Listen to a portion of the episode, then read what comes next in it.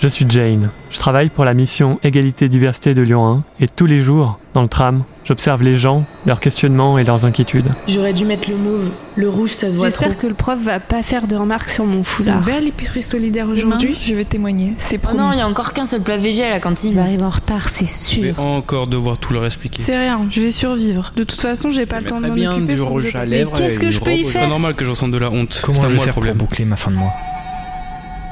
On est face aux autres, dans un espace clos où l'on se touche presque sans se voir. On est liés par nos insécurités. Malgré ces vécus en commun, le jugement des autres nous pèse et perdure. Prochaine station, Amphi 25. L'Amphi 25, c'est un espace d'écoute bienveillant et sécurisant. Quand j'arrive, je sens que je peux être moi-même, que chacun peut s'exprimer librement.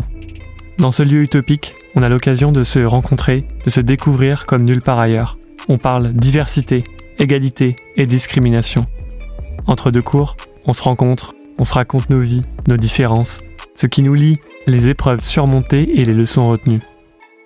Pour cette saison 3, des chercheuses, des chercheurs et des personnes qui travaillent sur le terrain viendront nous parler des inégalités qui nous façonnent et parfois nous dépassent. Le tout entrecroisé de témoignages et de vécus. Je vous invite vous aussi dans l'Amphi 25, tous les 15 jours à partir du 4 avril sur vos plateformes de podcast préférées.